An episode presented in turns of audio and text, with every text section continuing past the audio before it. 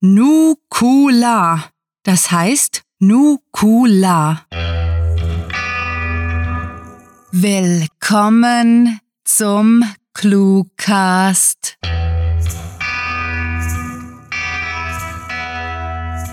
Besucht uns auf cluewriting.de, wo vielerlei Literaturfreuden auf euch warten.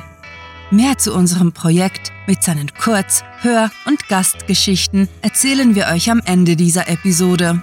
Solange wünschen wir euch viel Spaß mit der Kurzgeschichte.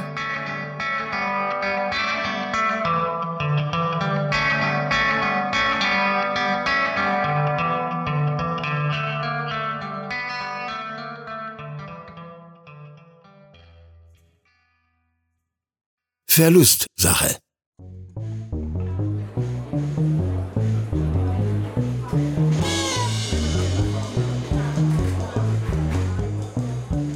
Suchen Sie etwas? Die blonde, spindeldürre Hotelangestellte an der Rezeption hob die Augenbrauen, was ihr einen fragenden, verschüchterten Ausdruck verlieh. Jason gab ein zustimmendes Geräusch von sich, ehe er erläuterte. Ja, eine Diskette.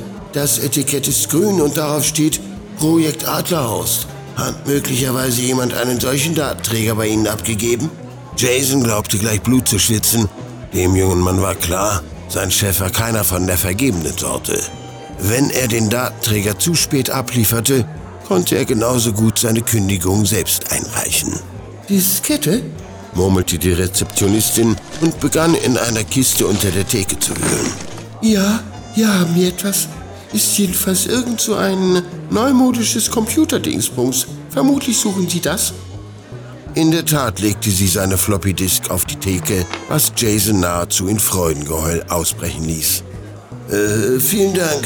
Äh, sie können sich nicht vorstellen, wie sehr Sie mir gerade den Hintern gerettet haben. Mein Boss hätte mir das Leben zur Hölle gemacht. Äh, wie kann ich Ihnen nur danken?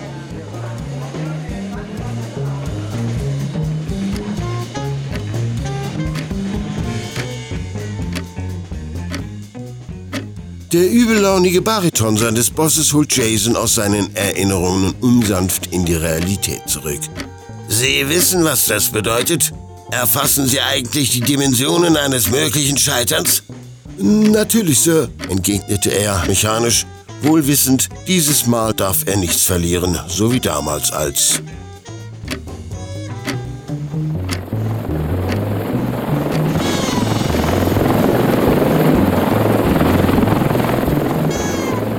Die Propeller des Militärflugzeugs knatterten und erschwerten zusammen mit dem Rauschen des Windes das Hören.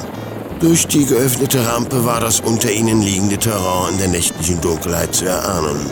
Jason hielt sich an einer Stange fest, als er sich zu dem Soldaten umwandte.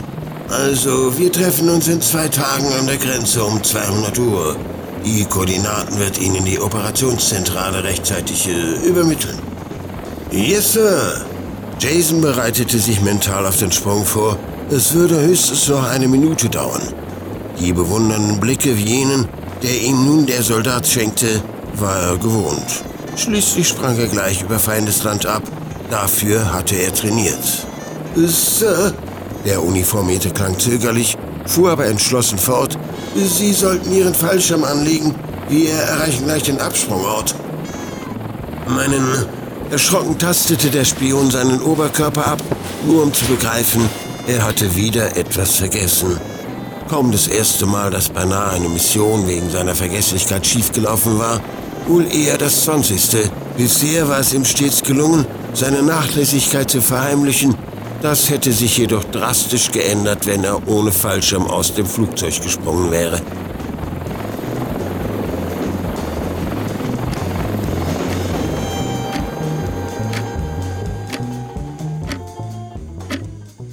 Darum müssen Sie das erledigen, Smith, schloss der Boss seine Erläuterungen ab.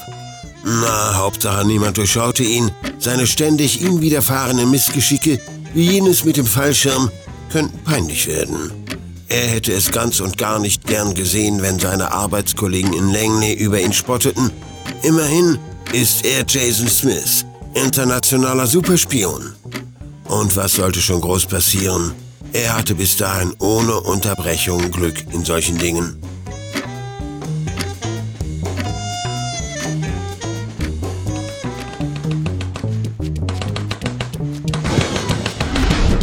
Jason duckte sich hinter die Kisten, auf die Maschinengewehrfeuer einprasselte. Kaffeebohnen rieselten aus den Einschusslöchern auf dem Boden und der Duft von Röstaromen breitete sich in der düsteren Halle aus. Er wollte nicht sterben.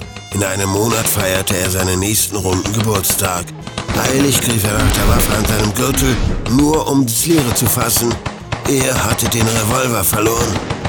Wenn jetzt nicht etwas völlig Unerwartetes geschah, wäre sein Schicksal besiegelt. Doch Jason hatte im Lauf der Jahre gelernt, genau darauf zu vertrauen. Das Einzige, was in seiner Deckung griffbereit lag, war eine Holzlatte, die er sogleich zur Hand nahm. Keinen Augenblick zu spät, wie die weiteren Ereignisse bewiesen. Denn als eine Handgranate geflogen kam, benutzte Jason das Stück Holz wie einen Baseballschläger und katapultierte das Ding zurück. Die Explosion zerriss seine Angreifer in Stücke und rettete ihn vor dem Verderben.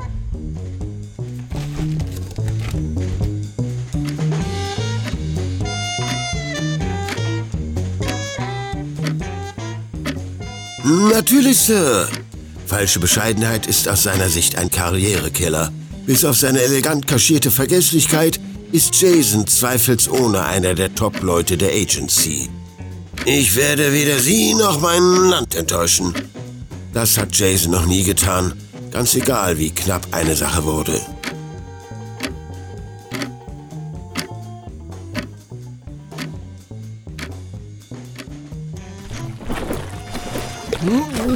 Gleich ertrank er.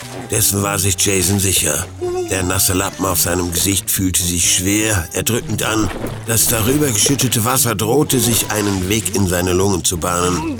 Mit letzter Kraft unterdrückte er die Panik, den Impuls zu kapitulieren. Wie lauten die Startcodes für die Interkontinentalraketen? laffte ihn sein Folterknecht an. Jason gab sich alle Mühe, bei dieser einen Gelegenheit tatsächlich eine zentrale Information zu vergessen. Noch einen halben Tag musste er durchhalten. Dann würden Drohnen die Wachposten im Erdboden gleichmachen, bevor die Soldaten das Camp stürmten und ihn mit einem Black Hawk abholten. Solange durfte er nicht an die Startcodes denken. Nicht. Mit einem Mal breitete sich ein breites Grinsen auf seinem Gesicht aus. Zwischen seinem Gelächter konnten seine Peiniger die Worte kaum vernehmen.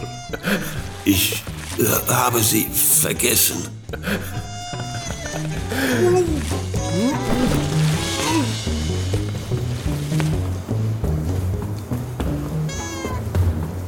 Smith? Der Boss klingt ungewohnt ernst. Sie sind unsere einzige Hoffnung. Jetzt ist Bescheidenheit angebracht und Jason schaut zu Boden. Ich äh, verstehe. Gut, dann sind Sie bereit, sagt der Boss in einem Tonfall, der nie und nimmer Widerrede zulässt. Ein Helikopter wartet bereits auf uns. Die Zeit läuft davon. Als sie in das Treppenhaus gelangen und mit flatternden Karawatten zum Dach hasten, fügt er atemlos hinzu. Wissen Sie, eigentlich hätten wir Experten für solche Missionen, nur wir konnten keinen auftreiben, äh, weil wir gerade jetzt erst von der Bombe erfahren haben. Und äh, da bin ich die beste Wahl? fragt Smith skeptisch nach. Der Boss bedeutet Smith, in den Helikopter zu steigen und ruft, ehe er die Tür zuschlägt. Ja, Sie sind wenigstens äh, zuverlässig.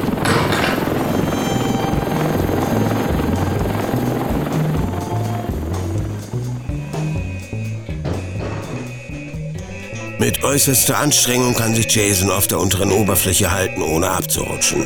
Es gibt tausend Gründe, wieso er diesen Auftrag trotz seiner Qualifikation unglaublich stressig findet.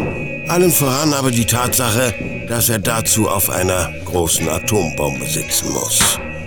Man kann nicht genug betonen, wie unangenehm es ist, auf einer Bombe zu reiten, brummt er, den Schraubenzieher aus der Tasche seines Overalls pulend und eine rostige Abdeckung entfernend. Wo ist denn bitteschön der Implosionszünder?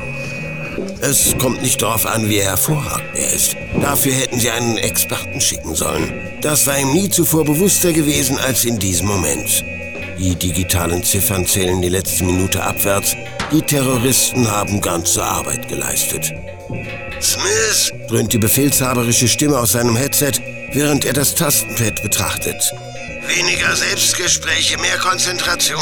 In 60 Sekunden wird die Westküste ausgelöscht. Äh, keine Bange, ich muss nur noch die PIN eingeben, dann ist alles bestens. Jason langt in seine Tasche, um das abgegriffene Post-it mit den vier Ziffern herauszukramen, die er nie auswendig gelernt hat. Wieso auch? Es ist ja wohl kaum so, als könne man ein Post-it verlieren. Ups.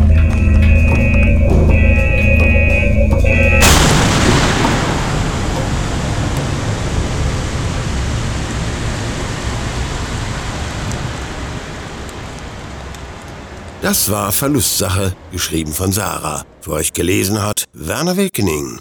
Diese Kurzgeschichte wurde nach einer Titelvorgabe verfasst. Willkommen zurück, liebe Clue-Hörer. Klickt nicht weg, denn jetzt erfahrt ihr, welche literarische Freuden wir euch sonst noch so zu bieten haben. Seid ihr neugierig, was hinter der Produktion einer Cluecast-Episode steckt? Mehr dazu sowie viele weitere Einsichten in unser Projekt findet ihr in der Sparte Inside ClueWriting auf unserer Seite. Dort gibt es ebenso unzählige Kurzgeschichten zum Lesen, sodass eure langweiligen Tage mit Unterhaltung gefüllt werden. Auch niemals langweilig wird es bei uns auf Patreon. Wir möchten uns megalotastisch bei unseren Patreon-Fans bedanken, die sich für unsere Arbeit und euer Literaturvergnügen einsetzen. Möchtet ihr hier namentlich verewigt oder als Gastautor eingeladen werden? Habt ihr Lust auf exklusive Kurzgeschichten und viele Überraschungen aus dem Hause ClueWriting? Kein Problem! Auf patreon.com slash cluewriting erfahrt ihr, wie ihr euch und uns eine literarisch famose Zeit gönnt. Und kennt ihr bereits unsere Sprecher, die euch die Hörgeschichten taufrisch in die Gehörgänge liefern? Besucht diese Helden des Cluecast auf cluewriting.de und vergesst nicht, dem Echo ihrer Stimmen zu folgen. Das Playback schreitet fort und ihr wisst, was das bedeutet. Es ist Zeit, Abschied zu nehmen. Bis wir nächste Woche wieder da sind, könnt ihr euch gerne mit uns auf Twitter und Facebook unterhalten und Literatur und Unsinn austauschen. Mit fantastiliardischem Dank fürs Zuhören und den besten Wünschen. Eure Cluecaster.